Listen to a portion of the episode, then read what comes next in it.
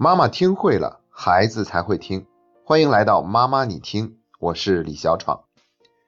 明天就是清明节了，在汉文化里面，这是一个非常重要的节日，它已经有两千五百多年的历史。每当到了这一天，我们都会想办法回到故乡去祭祖、去扫墓，表达对过世亲人的怀念，也寄托一份哀思。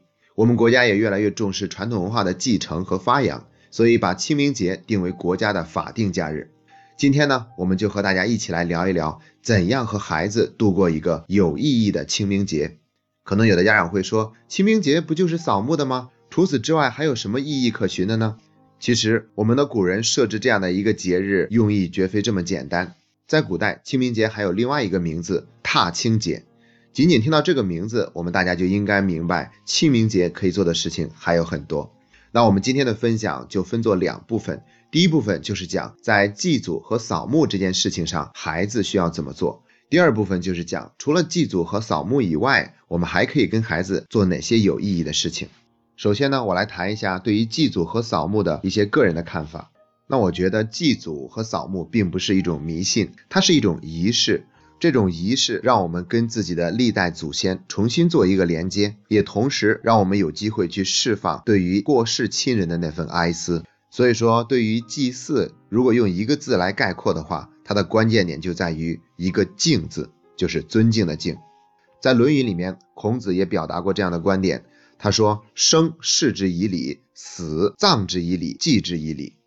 礼就是仪式，那要想做到礼，就必须得有一份恭敬心在。”孔子他还说：“祭如在，祭神如神在，无不与祭，如不祭。”意思是说，如果我们要祭奠自己的祖先，那就要想象他就在那里，然后怀着一颗恭敬心去祭拜。如果我没有亲自去祭祀，而是随便派一个人替我去祭祀的话，那就等于没有去做祭祀这件事情。所以从这两段话里面可以看得出来，孔子对于祭祀这件事情的那份重视和恭敬。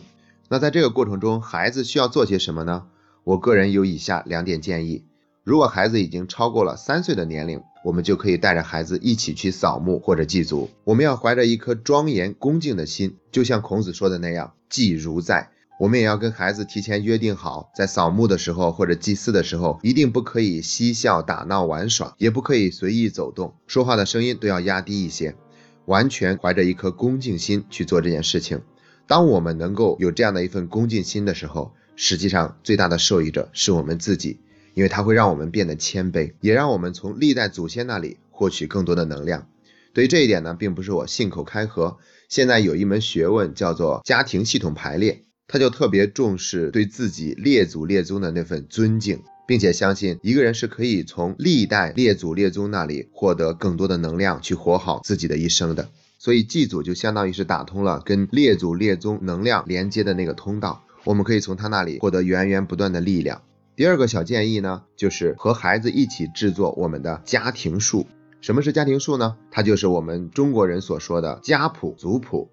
在国外呢，他们会叫做 family tree。如果大家看过《哈利波特》系列电影，就应该记得他的教父小天狼星家的墙上就画着一个很大很大的 family tree，也就是家庭树。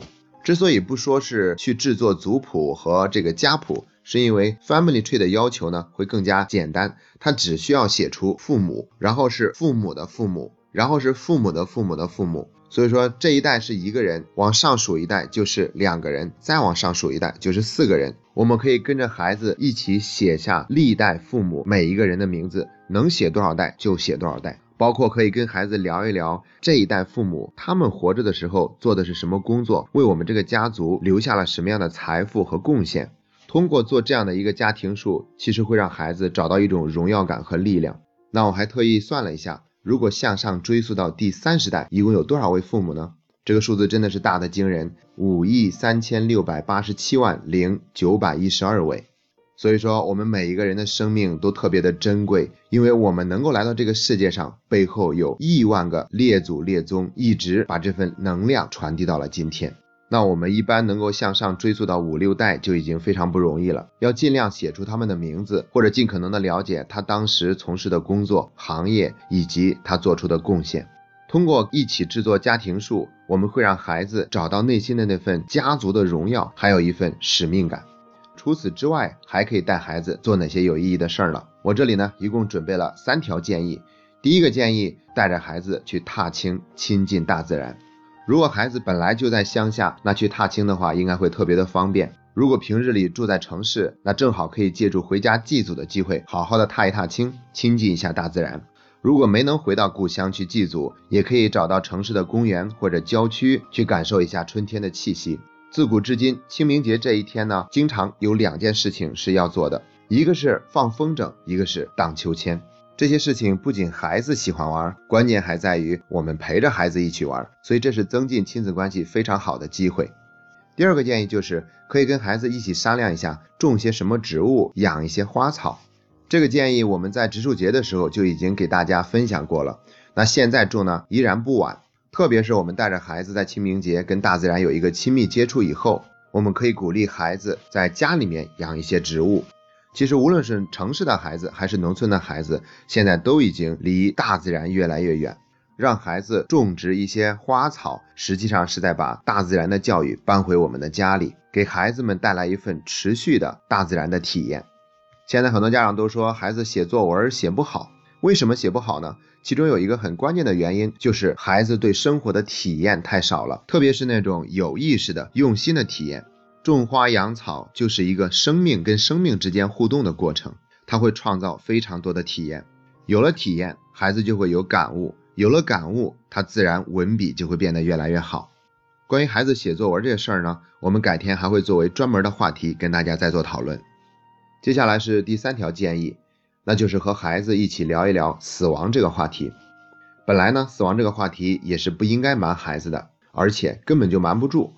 在我以前的训练营里面，就见过一个上小学二年级的小女孩，因为爸爸妈妈没有让她参加自己心爱的爷爷的葬礼，所以就耿耿于怀。事情都已经过去了快半年了，每当提起来还是泪流满面。那我们几天前刚刚讲过分离焦虑这个话题，其实最大的分离焦虑就是来源于死亡。那在清明节这一天呢，孩子也特别容易问起关于死亡的事儿。所以，我们做家长的不妨和孩子一起认真的讨论关于死亡的这个话题。一般来说，三到五岁的孩子，他们对死亡的理解就跟睡觉差不多。到了五到九岁的孩子，他们就已经接受了死亡这个概念，但是不清楚死亡是不是每个人都必须发生的。等到九岁以上以后，基本上就知道了死亡是无法避免的，而且会发生在每一个人的身上。那我们可以根据孩子的年龄和他的理解力去给他一些建议。最好呢是先听一听孩子他自己心里的看法，然后再相应的给出一些建议。在这里提醒一下有宗教信仰的家长，因为目前我们的教育是唯物主义的教育，所以说呢，我们任何有神论的观点呢，都很容易遭受到孩子的反驳和排斥。那在讨论死亡的时候呢，最好能够避开孩子的那份对抗的心理。那我们应该采取这样的方式，就是告诉孩子，对于死亡，我有一个这样的理解方式。我也相信是这样的，但是我没有办法给你证明。至于你会不会接受和认同这个观点，完全取决于你自己的选择。最后再次祝愿我们每一位生者能够相亲相爱，活出生命原有的那份精彩和绽放。今天的节目就到这里，这是妈妈你听陪你走过的第八十天。